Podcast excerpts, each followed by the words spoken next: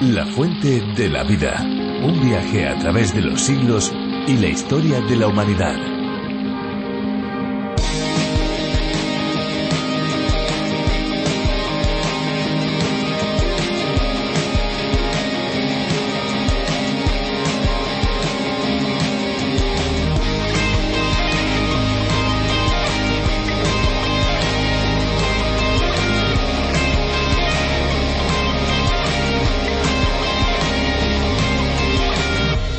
Cuando se piensa en tratamientos faciales, generalmente hablamos de tratamientos con masajes, cremas y música relajante. Eso está muy bien, pero quizá muchos no saben que la agua helada o los hielos también se contemplan entre las formas de tratamiento facial.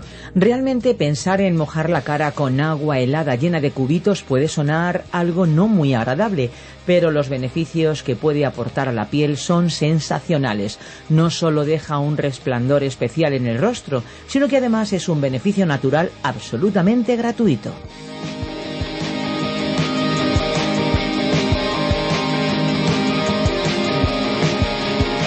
¿Qué tal amigos? Esto es La Fuente de la Vida. Les habla Esperanza Suárez.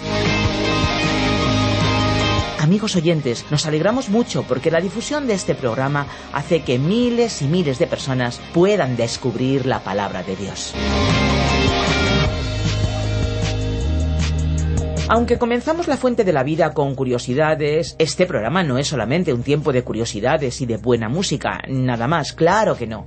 Es bueno conocer esas curiosidades, es agradable escuchar una buena canción, pero el núcleo central de este espacio es la reflexión o meditación de la palabra de Dios, algo que ya es posible hacer en nuestro propio idioma y en este caso en la versión para España. Si quieren conocer más sobre este espacio, les invitamos a visitar lafuentedelavida.com. Pueden también descargarse nuestras aplicaciones a través de la Biblia y RTM 360 y no olvidarnos del Facebook y del Twitter porque también estamos en las redes sociales. Aprovechemos esta pausa musical para poder divulgar el programa a través de las redes. ¿Qué les parece?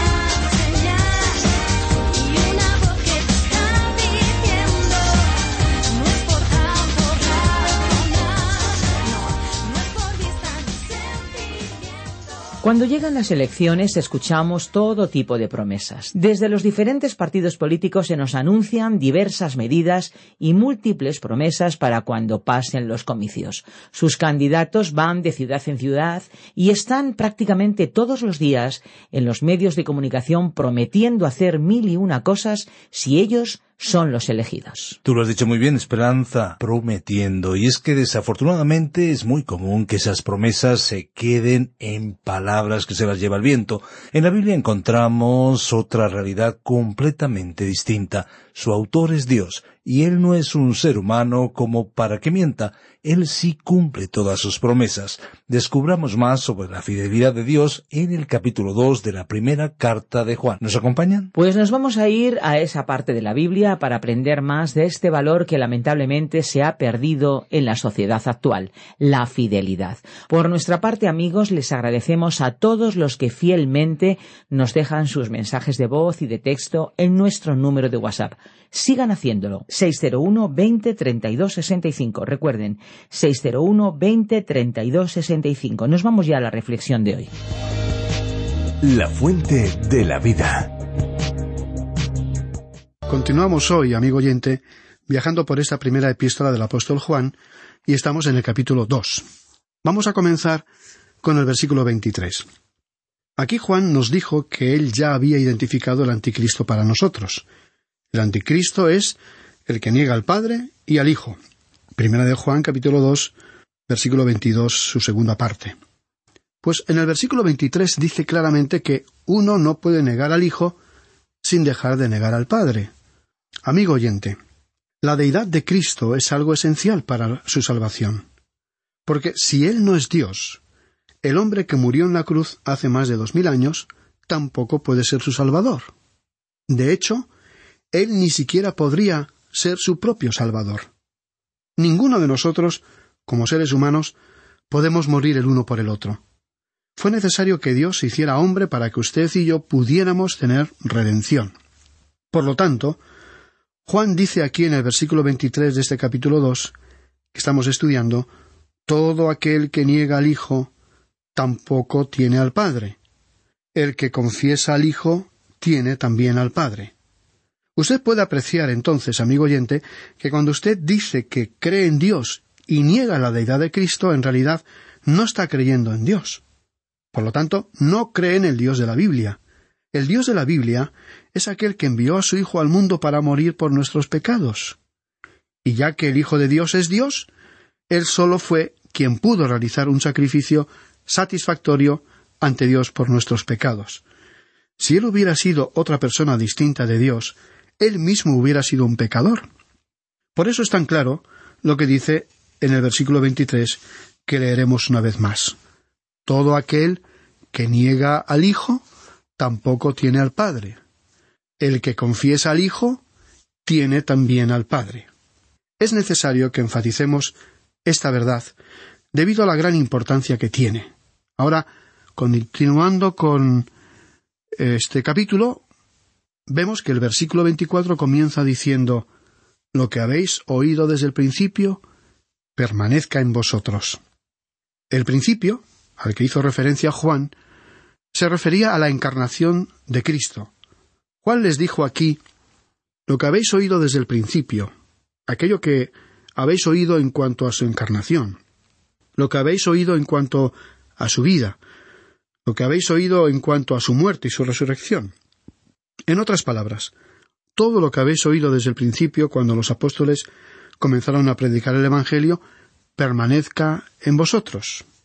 El versículo 24 continúa diciendo, Si lo que habéis oído desde el principio permanece en vosotros, también vosotros permaneceréis en el Hijo y en el Padre. Juan dijo que si usted permanece en él, esta es la evidencia de que usted es un hijo de Dios. Es esencial, por lo tanto, el tener una fe viva que se apoya en aquel que vino a esta tierra hace más de dos mil años. En su Evangelio, Juan escribió, y aquel verbo fue hecho carne y habitó entre nosotros. Juan 1.14. El verbo se hizo carne. Cuán tremendo es esto, amigo oyente. A Dios nadie le vio jamás. el unigénito Hijo que está en el seno del Padre, Él le ha dado a conocer. Juan, capítulo 1, versículo 18. Nosotros podemos saber acerca de Dios porque Dios se ha hecho hombre. Esta es la única manera en que usted y yo podemos conocer acerca de Dios. Nosotros podemos ahora conocer acerca de Dios, podemos conocerle a Él. Lo que destaca en toda esta sección de la Escritura es acerca de la comunión con el Padre y con el Hijo. El énfasis aquí no está tanto en tener una vida en Cristo por medio de la fe en Él. El énfasis radica en tener comunión y disfrutar del compañerismo con Él, que es tan esencial. Sigamos adelante. En el versículo 25 de este capítulo 2 de la primera epístola del apóstol Juan, dice, Y esta es la promesa que Él nos hizo, la vida eterna. La única clase de vida que Dios ofrece al hombre es la vida eterna. Si usted la pierde, mañana o la próxima semana o el próximo año, ya no es vida eterna lo que usted tiene. Es otro tipo de vida, pero no es vida eterna. Este versículo es muy importante, porque se une al versículo siguiente, el versículo 26, que dice, Os he escrito esto sobre los que os engañan. Engañar significa apartar de la verdad. Creo que engañar es la expresión correcta en este pasaje porque se aplica de la misma manera tanto en el mundo físico como en el mundo espiritual. En otras palabras, cuando apartamos a alguien de la verdad, estamos llevando a cometer adulterio espiritual. Incluso en los días de Juan, había algunos que comenzaban a negar al Padre y al Hijo. Negaban que el Señor Jesucristo era quien él decía ser. Engañaban a aquellos que eran meros cristianos profesantes. Juan dice que aquello a lo cual usted debe asirse es el hecho de que Dios le ha prometido vida eterna si usted deposita su fe en Cristo. Y usted no necesita añadir nada más a esta verdad. Juan le estaba diciendo a las personas de su época que no necesitaban aprender lo que los gnósticos estaban enseñando. Los gnósticos pretendían tener un conocimiento superior. Consideraban que sabían un poco más que el resto de las personas. Y me temo, amigo oyente, que en el día de hoy existe un gran peligro, ya que esta manera de pensar todavía influye en muchas personas. Hay personas que sostienen que saben todo lo que tienen que saber, y que no necesitan nada más. No toman en serio las afirmaciones de la palabra de Dios. Consideran que ya lo saben todo. Y cuando se les habla acerca de Dios y de lo que Él dice en su palabra, se dan la vuelta rechazándolo. Así es que existe este peligro, amigo oyente, el peligro del gnosticismo en el presente, de profesar el tener un conocimiento superior y quizá una experiencia superior. Esa es una postura muy peligrosa, porque considera que no queda nada por aprender. Todo es distinto cuando uno llega a tener un conocimiento verdadero de Cristo. Uno comienza a crecer en la gracia y el conocimiento de Él, pudiendo llegar a tener la misma experiencia que tuvo Juan el Bautista. Juan el Bautista dijo, es necesario que Él crezca, pero que yo disminuya. Juan capítulo 3 verso 30. Una de las cosas que más me inquieta cuando estudio la palabra de Dios es que no nos revela cuánto sabemos, sino que nos revela cuánto no sabemos y lo deplorablemente ignorantes que somos. Estoy estudiando ahora la Biblia como nunca antes lo había hecho. Cuando finalicé mis estudios en el seminario, creía que lo sabía todo, que había pocas cosas que me restaban por aprender. Pero ahora, sinceramente, estoy encontrando que no conocía todas las cosas. Creía que lo sabía, pero no era así. Hoy hay un vasto terreno de conocimiento por delante para el Hijo de Dios.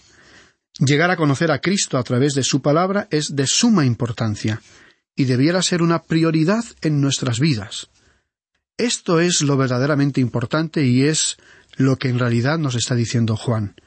Él dice Yo no quiero que vosotros lleguéis a ser unos santos superiores. Yo quiero que vosotros os apoyéis que descanséis en la promesa de Dios. Ahora el apóstol Juan les iba a decir, le conocéis a Él como vuestro Salvador. Aferraos a esta realidad. Pero ahora también vais a querer tener comunión con Él y con el Padre, y tener compañerismo con Él y el Padre, y con otros creyentes. El versículo 27 dice, pero la unción que vosotros recibisteis de Él permanece en vosotros, y no tenéis necesidad de que nadie os enseñe, así como la unción misma os enseña todas las cosas. Y es verdadera, y no es mentira, según ella os ha enseñado, permaneced en Él. Unción es la traducción de la palabra griega charisma. En muchas ocasiones, cuando hablamos de un orador o de un político, decimos si tienen carisma o no. Y desde luego, si no tiene carisma, no llegará muy lejos.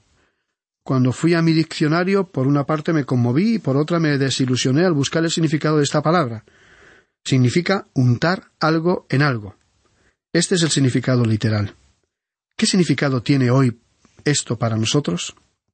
En el Antiguo Testamento, como ya vimos en su momento, bajo la ordenanza divina, los sacerdotes israelitas eran ungidos con aceite. Esa unción indicaba, desde el punto de vista físico, que tenían una capacitación especial por medio del Espíritu Santo para llevar a cabo ciertas tareas. Y esto es lo que la unción significa para nosotros hoy. La unción que recibisteis de Él, esto es, usted y yo, hemos recibido una unción de parte de Dios. Cuando usted es salvo, una de las cosas que el Espíritu de Dios hace por usted es que Él le unge le unge para que pueda entender las verdades divinas que hasta ese momento no había podido entender. Pero la unción que vosotros recibisteis de Él permanece en vosotros, y no tenéis necesidad de que nadie os enseñe. Lo importante a tomar en cuenta aquí es que Juan no está diciendo que nosotros no necesitamos a los maestros. Necesitamos a los maestros. De lo contrario, el apóstol Pablo estaba equivocado en lo que dice en su epístola a los Efesios cuando él declara que Dios le ha dado a la Iglesia ciertos hombres que tienen dones, algunos para enseñar, otros para ser evangelistas, otros para ser pastores, de manera que puedan ministrar a la gente y aconsejar a las personas. Pablo continúa diciendo que Dios ha dado estas personas a la Iglesia para edificar al cuerpo de los creyentes. Creo que es importante de que todos nosotros escuchemos lo que los buenos maestros nos tienen que decir. El autor de estos estudios bíblicos, el doctor J. Vernon McGee, compartió en una ocasión que hubo hombres de Dios que se cruzaron en su camino, y que algunos de ellos fueron los responsables de su decisión de entrar a servir en el ministerio de la palabra de Dios. Él dijo que en el estudio de grabación donde preparaba sus programas tenía las fotografías donde aparecen cuatro hombres que fueron de mucha influencia en su vida. La influencia combinada de estos cuatro hombres fue la razón por la que entró a servir en el ministerio. Estos hombres impactaron su vida. El primero de ellos era Joe Boyd, un laico, es decir, una persona no dedicada a la vida religiosa, que vivía en la ciudad de Nashville, en Tennessee, y que cuando nadie parecía estar interesado en un jovencito que quería estudiar para prepararse para el ministerio, este hombre se interesó y fue él quien le ayudó a conseguir un trabajo para poder ir a la universidad quien le consiguió un crédito para poder ir a la universidad y al seminario. Posteriormente, siguió su ministerio y fue parte de la congregación que él pastoreó durante tres años. Un hombre maravilloso por el cual el doctor Maggi agradecía a Dios. A su lado estaba la fotografía del doctor J. S. Allen, quien fue uno de los más grandes predicadores que tuvo la oportunidad de oír. Junto a él estaba el doctor Lewis Sperry Schaffer, fundador y primer presidente del Seminario Teológico de Dallas. Cuando el doctor Maggi eh, lo escuchó predicar, se entusiasmó para dedicarse al ministerio y pensó que eso era lo que él quería hacer, predicar. Y al final se encontraba en la cuarta fotografía, una de las personas más inteligentes que el doctor Maggi hubiera conocido, el doctor Albert Dooley. Él fue un hombre que tuvo mucha influencia para que el doctor Maggi entrara al ministerio y se dedicara a ser un predicador expositivo. Él dijo que le daba gracias a Dios por cada uno de estos hombres. Por lo tanto, el apóstol Juan no estaba diciendo que los maestros no fueran esenciales. Estaba diciendo algo que es importante para los hijos de Dios hoy. La frase pero la unción que recibisteis de él hace mención a lo que él ya citó al hablar de la unción del Santo, la unción del Espíritu Santo. Uno de los ministerios del Espíritu Santo es el de enseñarnos. Él es capaz para guiarnos a toda la verdad. El Señor Jesús, el gran Maestro, dijo Más el Consolador, el Espíritu Santo, a quien el Padre enviará en mi nombre, Él os enseñará todas las cosas y os recordará todo lo que yo os he dicho. Juan capítulo 14, verso 26. El Espíritu Santo nos enseñará todas las cosas, esto es, todo lo que usted y yo somos capaces de recibir. Además, el versículo 27 añade lo siguiente Así como la unción misma os enseña todas las cosas y es verdadera y no es mentirosa, según ella os ha enseñado, permaneced en él. A usted le ha sido dada una unción que le permite entender toda la verdad, porque el hombre natural no percibe las cosas que son del Espíritu de Dios, porque para él son locura y no las puede entender, porque se han de discernir espiritualmente. Primera de Corintios 2, verso 14. Pablo escribió un poco antes cosas que ojo no vio, ni oído oyó, ni han subido en corazón del hombre, son las que Dios ha preparado para los que le aman. Pero Dios nos las reveló a nosotros por el Espíritu. Primera de Corintios 2, versos 9 y 10.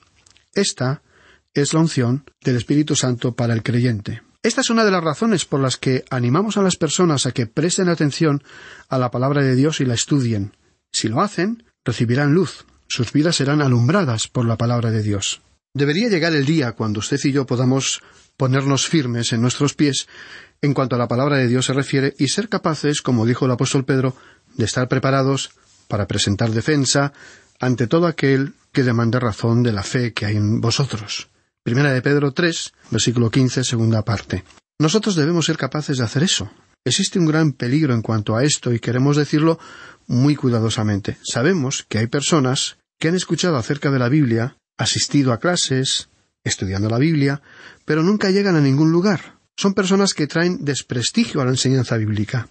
Se dedican a estudiar, pero no se apropian de la enseñanza. En otras palabras, no ponen en práctica lo que aprenden, no aplican las enseñanzas y por lo tanto no avanzan, se quedan estancados. En cierta ocasión, una mujer se acercó al predicador de una conferencia y le hizo la misma pregunta que le había hecho veinticinco años antes en otra conferencia. Ella tenía un cuaderno de notas y estaba apuntando todo allí, siempre aprendiendo, pero no llegaba a ningún lugar. Es decir, que uno debe llegar a un punto donde el Espíritu de Dios sea nuestro Maestro. ¿Cuántas veces al estudiar la palabra de Dios usted le pide al Espíritu Santo de Dios que le enseñe y le guíe? Y si usted no comprende la primera vez, arrodíllese y dígale al Señor No entiendo esto. Dígale No puedo comprender lo que tu palabra dice. Tú puedes aclararlo. Yo quiero que esto sea algo real y verdadero para mí. Esto es muy importante. Y es lo que Juan está diciendo aquí en el versículo 27. Pero la unción que vosotros recibisteis de él permanece en vosotros, y no tenéis necesidad de que a nadie os enseñe. Hay ciertas cosas que el Espíritu de Dios puede hacer real para usted.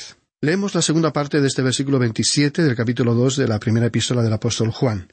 Así como la unción misma os enseña todas las cosas y es verdadera y no es mentira. El Señor Jesucristo dijo porque se levantarán falsos cristos y falsos profetas y harán grandes señales y prodigios, de tal manera que engañarán si fuere posible, aun a los escogidos. Mateo capítulo 24, verso 24. Pero no será posible engañar a los escogidos. El anticristo no engañará a los escogidos que hayan quedado en la tierra para cuando él aparezca. Y hoy ningún anticristo no puede engañarles. Los hijos de Dios van a seguir las pautas que el Señor mismo les manifestó al decirles Mis ovejas oyen mi voz. Juan 10, 27. Los hijos de Dios no van a seguir a un pastor falso. Ellos oyen su voz y el Espíritu de Dios puede ser su maestro, y esto es de gran consuelo. Nosotros debemos probar a cada maestro que escuchamos. Pídale al Espíritu Santo que le ayude a comprender si lo que estamos diciendo aquí es la palabra de Dios. Pasemos ahora al versículo 28. Ahora, hijitos, permaneced en él, para que cuando se manifieste tengamos confianza, para que en su venida no nos alejemos de él avergonzados. Aquí dice permaneced en él. Lo que destaca es lo que se espera de nosotros. Y dijo además, para que cuando se manifieste tengamos confianza, para que en su venida no nos alejemos de él avergonzados. Un cristiano debiera vivir en la expectativa de una inminente venida de Cristo. Si viviéramos así, cuán diferentes serían nuestras prioridades, cuán diferentes serían nuestras reacciones, cuán diferentes serían nuestras acciones, si fuésemos conscientes de que en cualquier momento puede presentarse el Señor. Hay muchas personas que están hablando en cuanto a la venida de Cristo y se emocionan en cuanto a esto, pero por cierto que puede ser una situación embarazosa para ellos. Si ellos no tienen ninguna confianza en Él, van a pasar vergüenza ante Él cuando venga. ¿Por qué? Bueno, a causa de sus vidas. El Señor Jesucristo dijo Vengo pronto y mi galardón conmigo, para recompensar a cada uno según su obra. Apocalipsis 22, verso 12. Ellos van a estar buscando su recompensa y algunos descubrirán que no tienen ninguna. Como dijo el apóstol Pablo en su primera epístola a los Corintios, capítulo 3, versículo 15, si la obra de alguno se quema, él sufrirá pérdida, si bien él mismo será salvo, aunque así como por fuego. Algunos van a ser salvos como por fuego. Sus obras serán consumidas por el fuego porque sólo han sido heno y hojarasca. Es importante tener una vida que honre al Evangelio. Lo que Juan dijo aquí es lo mismo que había dicho Pedro, que una falsa doctrina y una falsa vida van juntas.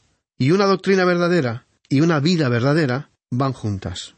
De vez en cuando uno oye acerca de algunos líderes religiosos y se entera de que esta persona tiene problemas porque es culpable de adulterio, porque es culpable de apoderarse del dinero que no le pertenece, o de hacer esto o aquello. ¿Por qué? Porque la falsa doctrina lleva a una falsa forma de vivir, mientras que la doctrina verdadera lleva a una forma de vivir verdadera. No hay nada que pueda afectar su vida tanto como el conocimiento de que usted puede estar en la presencia de Cristo y rendir cuentas de lo que ha hecho. Cada creyente se presentará ante el tribunal de Cristo. Y Pablo dijo, porque es necesario que todos nosotros comparezcamos ante el tribunal de Cristo para que cada uno reciba según lo que haya hecho mientras estaba en el cuerpo, sea bueno o sea malo. Segunda epístola a los Corintios, capítulo 5, verso 10. Debemos recalcar que el asunto de la salvación ya está arreglado porque nosotros estamos en su presencia como sus hijos. Y no es asunto de si estamos salvos o perdidos, sino que es asunto de si vamos a recibir o no una recompensa, si vamos a recibir o no un reconocimiento. Habrá algunos que no van a recibir ni recompensa ni reconocimiento. Pablo dijo además, conociendo, pues, el temor del Señor, persuadimos a los hombres. Segunda de Corintios, capítulo 5, verso 11. El arrebatamiento de la Iglesia no va a ser un evento muy emocionante para muchos creyentes a causa de la clase de vida que han vivido aquí. Y el versículo 29 dice, Si sabéis que Él es justo, sabed también que todo el que hace justicia es nacido de Él. Y esa es la prueba final. Esta es la prueba que se hace para saber si un líquido o un material determinado es genuino o no. Y el resultado es exacto cada vez que se aplique. La palabra de Dios es la prueba verdadera. En efecto, lo que Juan estaba diciendo es que los hijos de Dios se parecen al Padre. Ellos salen a su Padre. Si no salen como su Padre, es porque no son hijos del Padre. Es así de sencillo. Y aquí vamos a detenernos por hoy, amigo oyente, porque nuestro tiempo ha concluido en este día. Regresaremos, Dios mediante, en nuestro próximo programa y esperamos contar con su compañía. Amigos, muchas gracias por acompañarnos una vez más en La Fuente de la Vida. El programa se acaba, pero nosotros podemos seguir en contacto. Pueden llamarnos al 91 422 0524 o bien al 601 20 32 65. Recuerden que si llaman desde fuera de España pueden pulsar el prefijo más 34. Y si desean enviarnos un correo electrónico lo pueden hacer a la siguiente dirección info arroba radioencuentro.net. Info arroba radioencuentro.net. El programa de hoy y los anteriores están disponibles en nuestra web lafuentedelavida.com o bien en la aplicación La Fuente de la Vida que se puede encontrar también con el nombre a través de la Biblia. Nos despedimos ya, pero no sin antes recordarles algo muy importante. Hay una fuente de agua viva que nunca se agota beba de ella. Este ha sido un programa de Radio Transmundial producido por Radio Encuentro, Radio Cadena de Vida.